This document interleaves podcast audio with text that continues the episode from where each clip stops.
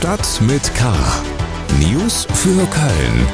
Der tägliche Podcast des Kölner Stadtanzeiger mit Helmut Frangenberg.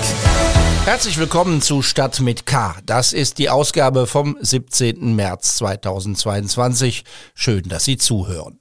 Gute Nachrichten zu Beginn. Man freut sich ja in diesen Tagen über alle Informationen, die wieder ein bisschen Normalität versprechen. Und davon gibt's jetzt gleich zwei. Der FC darf am Sonntag beim Spitzenspiel gegen Dortmund wieder 50.000 Fans ins Stadion lassen. Die volle Auslastung ist genehmigt. Und ab Freitag fährt Kölns Seilbahn wieder über den Rhein. Die Fahrt in bis zu 50 Meter Höhe lässt sich also wieder in schöne Spaziergänge am Flussufer integrieren. Dazu gibt's dann auch noch bestes Wetter. Heute in Stadt mit K Ukraine-Hilfe. Der FC holt ein komplettes Frauenteam nach Köln. Landtagswahl, Regierungskoalition ohne Mehrheit. Buchveröffentlichung, Lauterbach setzt auf die Jugendlichen von heute. Schlagzeilen. Der Weg zum Mond führt in Zukunft über Köln. In Ports wird eine Mondlandschaft nachgebaut, um ein möglichst realitätsnahes Training der Astronauten zu ermöglichen. NRW-Wirtschaftsminister Andreas Pinkwart hat im Zentrum für Luft- und Raumfahrt einen Förderbescheid über einen 25 Millionen Euro Zuschuss übergeben. In der Nähe des Europäischen Astronautenzentrums entsteht die Trainingseinrichtung Luna mit nachgebauten Mondkratern und mondähnlichem Staub. Sie soll einen Beitrag leisten, um die Raumfahrtmissionen der kommenden Jahrzehnte vorzubereiten. Oberbürgermeisterin Henriette Reker hat die Entscheidung verteidigt, die Städtepartnerschaft mit Wolgograd auf Eis zu legen. In den vergangenen Wochen hatte es von mehreren Seiten Kritik am Vorgehen der Stadtspitze und des grün-schwarzen Ratsbündnisses gegeben. In der Beantwortung einer Anfrage im Stadtrat sagt Reker, dass es wichtig sei, ein Signal zu setzen. Es sei wegen des Krieges nicht die Zeit für offizielle Kontakte. Man treffe keine Entscheidung gegen die Menschen im ehemaligen Stalingrad. Das zivilgesellschaftliche Engagement solle fortgesetzt werden. Die Bundespolizei löst die gemeinsame Fahndungsgruppe mit der Kölner Polizei zur Bekämpfung von Taschendiebstählen auf. Die Bundespolizei will ihr Personal lieber in einer eigenen Ermittlungsgruppe arbeiten lassen. Nach Informationen des Kölner Stadtanzeiger stößt die Entscheidung bei der Kölner Polizei auf Kritik und Unverständnis. Man habe erfolgreich zusammengearbeitet. Nun bearbeite jeder seine Fälle getrennt, obwohl es sich oft um dieselben Täter handele. Die nun aufgelöste Projektgruppe war 2005 gegründet worden, weil die Taschendiebstahlzahl stark angestiegen war. Köln galt damals als Hauptstadt der Taschendiebe. Seitdem sind deutliche Verbesserungen gelungen. Es kommen weiterhin Flüchtlinge aus der Ukraine in Köln an. Der erste FC Köln hat einem kompletten Fußballteam bei der Flucht geholfen. Heute traf man sich beim Training am Geisbockheim. Wir kommen zu den Themen, über die wir etwas ausführlicher sprechen. Köln. Der FC hat mit Hilfe weiterer Partner Busse ins Grenzgebiet der Ukraine geschickt, damit ein komplettes Frauenfußballteam nach Köln fliehen konnte. Das Team kommt aus der Stadt Krivbas im Süden der Ukraine. Die Fußballerinnen wollten eigentlich Ende Februar zu einem Trainingslager in der Türkei aufbrechen, als sie Zeuginnen mehrerer Raketeneinschläge wurden. So entschied man sich zur Flucht. Man nutzte gute Kontakte nach Köln und zum FC. Seit Mittwoch sind die Frauen nun hier. Heute besuchten sie die FC-Profis beim Training am Geisbockheim, wo man gemeinsam mit einem riesigen Banner gegen den Krieg protestierte.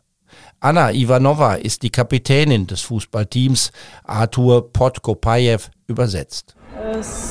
Ну, в мене ситуація така, що я äh, виїхала одна. Uns wurde die Entscheidung die jetzt losfahren müssen und äh, die Familien müssen erstmal dort bleiben, weil wir nicht wissen, wo die nächste Bombe landet.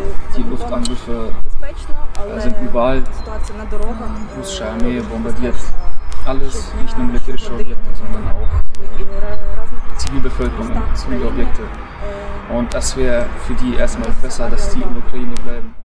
Auch am Hauptbahnhof kommen weiterhin Flüchtlinge aus der Ukraine an und melden sich bei der Auffangstation. Auch dort lebt das Angebot vor allem vom Engagement freiwilliger Helferinnen und Helfer. Diese geraten jedoch mittlerweile an ihre Grenzen, wie der Kölner Stadtanzeiger heute berichtet. Vor Ort ist immer deutlicher Kritik an der Stadt Köln zu hören. Die Freiwilligen fühlen sich alleingelassen, die Stadt erfülle ihre Zusagen nicht. Malte Petrikat ist einer der Helfer dort. Er gehört zum Verein Freunde der Kölner Straßen und ihrer Bewohner, der den sogenannten Kältebus betreibt. Da haben Leute von uns teilweise 14, 15, 16 Stunden Schichten gemacht.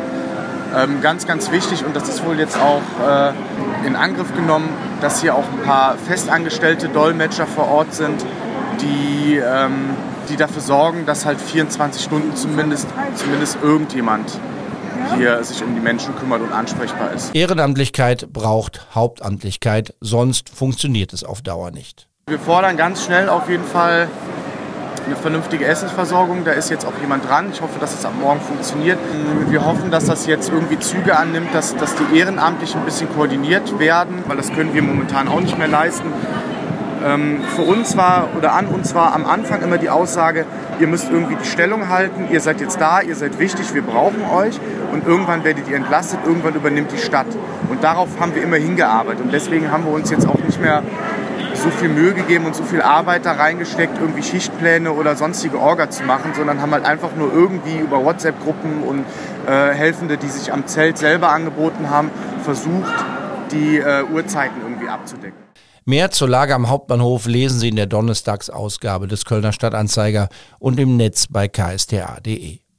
In seiner aktuellen Sitzung beschäftigt sich auch der Kölner Stadtrat mit der Unterbringung und Versorgung der Kriegsflüchtlinge. Die Stadt stehe vor einer großen Herausforderung, heißt es in einem gemeinsamen Antrag fast aller Fraktionen und Gruppen im Stadtrat. Mit stehendem Applaus wurde zu Beginn der Sitzung die Generalkonsulin der Ukraine Irina Schumm im Gürzenich begrüßt. Politik am 15. Mai ist Landtagswahl. Im Vorfeld veröffentlicht der Kölner Stadtanzeiger zusammen mit anderen Zeitungen in NRW Umfragen zur politischen Stimmung im Land. Wir haben gestern schon über die Auswirkungen des Kriegs in der Ukraine gesprochen. Zwei Drittel der Menschen haben Angst vor einer Ausweitung. Viele weitere Themen sind von den Meinungsforschern abgefragt worden und sie haben natürlich auch die entscheidende Sonntagsfrage gestellt. Wen würden sie wählen, wenn schon am kommenden Sonntag der neue Landtag gewählt würde? Die wichtigsten Ergebnisse, die amtierende Koalition von CDU und FDP hat keine Mehrheit mehr. Auch für SPD und Grüne würde es nicht reichen. Ein Zweierbündnis ist zurzeit nur möglich, wenn sich CDU und SPD zusammentun würden, eine eher unwahrscheinliche Variante. Die AfD wäre nach dieser Umfrage knapp drin im Parlament, die Linke draußen. Wovon machen die Wählerinnen und Wähler ihre Entscheidung abhängig? Ich mache sie davon abhängig, wer weiterhin Veränderungen ähm, bringt und uns wirklich in Sachen Nachhaltigkeit, ähm, Energiewirtschaft, wer, wer uns wirklich in die Zukunft des Landes bringt und bereit ist, grundlegende Veränderungen anzustreben. Ich weiß eigentlich sowieso schon, wo ich politisch stehe und mache meine Wahlentscheidung dann nochmal ein bisschen abhängig von den einzelnen Wahlprogrammen. Aber ich glaube nicht, dass sich da jetzt sonderlich viel geändert hat, auch durch die Ereignisse. Da bin ich immer sehr pragmatisch und werde da vermutlich auch den Valomat wieder benutzen. Ich habe da noch keine Entscheidung getroffen, weil ich mir viele Sorgen mache, wie das mit den Flüchtlingen weitergeht und den Kindern, ob die Plätze in der Schule bekommen und auch wie die Corona sich äh, entwickeln, die Zahlen, die Maßnahmen. Ich werde da noch mal drüber nachdenken und das davon abhängig machen. Der aktuelle NRW-Check sieht die CDU im Aufwärtstrend aktuell bei 32 Prozent. Die SPD stagniert bei 27, die Grünen liegen bei 17 Prozent und die FDP bei 8. Ein weiteres Ergebnis, wenn man die Menschen nach der Arbeit der Landesregierung fragt, äußern sich mehr von ihnen unzufrieden als zufrieden. Allerdings profitiert die Opposition davon nicht. Klar ist wohl bei solchen Umfragen zur Landespolitik, es sind nicht unbedingt die Landesthemen, die wahlentscheidend sind. Das, was die meisten Menschen beschäftigt, sind die Dinge, die auf bundes- und europäischer Ebene eine Rolle spielen. Ich denke, dass die Kriegsthematik beziehungsweise die Themen, die jetzt beim Krieg, mit dem Krieg einhergehen, da werde ich auf jeden Fall Rücksicht drauf nehmen und sie werden auch auf jeden Fall meine Wahl ganz, ganz stark beeinflussen. also ich denke, ich werde schon wählen, was ich sonst immer gewählt habe, aber ich werde trotzdem gucken, okay, äh, wer, wer stellt sich quasi auf, was, was sagt so die Person im Moment, also wie, wie macht die sich, sage ich mal, äh, in der aktuellen Lage als Krisenmanager, Managerin. Die Frage ist auch, welche Themen haben wir heute, weil die Themen, die wir vor einem halben Jahr hatten, die sind heute nicht mehr wichtig, sondern heute zählen andere Positionen hier und äh, da mache ich doch ein bisschen von abhängig. Augenmerk auf Krieg. Pandemie ist eigentlich durch und ja, vielleicht auch ein bisschen weniger Korruption in Deutschland und äh, ja, dass man vielleicht die ganze Sache in der Ukraine ein bisschen gelöst bekommt. Der aktuelle NRW-Check bietet viele, viele interessante weitere Zahlen zur Lage im Land, nachzulesen im Netz bei ksta.de. Reingehört. Bevor es zu spät ist, was uns droht, wenn die Politik nicht mit der Wissenschaft Schritt hält. Das ist der Titel eines neuen Buchs und geschrieben hat es der Kölner Bundestagsabgeordnete und Gesundheitsminister Karl Lauterbach. Es geht ihm darin um nicht weniger als die Rettung der Welt vor dem Hintergrund des Klimawandels. Lauterbach schreibt über die Ignoranz vieler Menschen der älteren Generation und er setzt auf die jüngeren, bei denen sich viele für eine gute Zukunft engagieren. Er warnt vor sogenannten Kipppunkten. Das sind die entscheidenden Zeitpunkte oder Phasen, nach denen auch die besten Gegenmaßnahmen nicht mehr helfen, um eine schlimme Entwicklung aufzuhalten. Die allermeisten wissen nicht, was Kipppunkte sind. Die allermeisten also denken, ob das jetzt zehn Jahre äh, also äh, früher gelöst wird mit dem Klimawandel oder zehn Jahre später, spielt keine Rolle. Viele denken, das können jetzt mal unsere Kinder tun. Also die denken, wenn die Kinder sich so sehr dafür interessieren, dann können sie das Problem ja auch lösen. Äh, somit haben wir eine Ignoranz, die also spektakulär ist. Die Erwachsenen bekommen mit, dass da protestiert wird, aber sehen nicht, also wie prekär die Situation ist. Karl Lauterbach sagt, dass immer noch zu wenige ihr Verhalten verändern. Es seien nach wie vor zu viele Autos auf der Straße, es werden nach wie vor zu viele Reisen mit dem Flugzeug geplant. Der Autor und Politiker ist zu Gast in der aktuellen Folge Talk mit K, unserem Gesprächspodcast. Der fünffache Vater lobt die junge Generation, die in den Jahren der Corona-Pandemie viel gelitten habe. Die Kinder haben ja eine schreckliche Zeit gehabt, also und haben sie jetzt noch zuerst, also der, der, der Klimawandel und die Endzeitstimmung, die damit einhergeht. Zum Zweiten dann zwei Jahre Pandemie, kaum Schule, der Hybridunterricht funktioniert nicht. Also an sie denkt kaum jemand. Sie werden, es gibt keine Luft, Luftfilteranlagen in den Schulen. Der Hybridunterricht ist, vorge, ist nicht vorgesehen, also es fällt alles aus. Also eine schlimme Zeit. Und jetzt kommt der Krieg. Somit, und trotzdem gehen die Kinder immer nach vorn. Diese Kinder gehen nach vorn, informieren sich, sprechen und äh, führen lange Gespräche. Ich bin viel im Gespräch mit Kindern. Das beeindruckt mich, muss ich ehrlich sagen. Die Kinder werden vieles schaffen, da ist sich Lauterbach sicher. Aber entscheidend sei, wann echte Veränderungen greifen werden. Also auf der Habenseite ist diese Generation weltweit wird dazu kommen, dass wir nachher also kaum mehr Öl verbrauchen, kaum mehr Gas verbrauchen, dass wir also den, die Energie fast ausschließlich über Solarkraft und über also äh, Windenergie generieren. Und es wird auch so sein, dass man sich im Wesentlichen also vegetarisch ernährt. Und darüber hinaus wird auch im Wesentlichen mit Holz gebaut werden.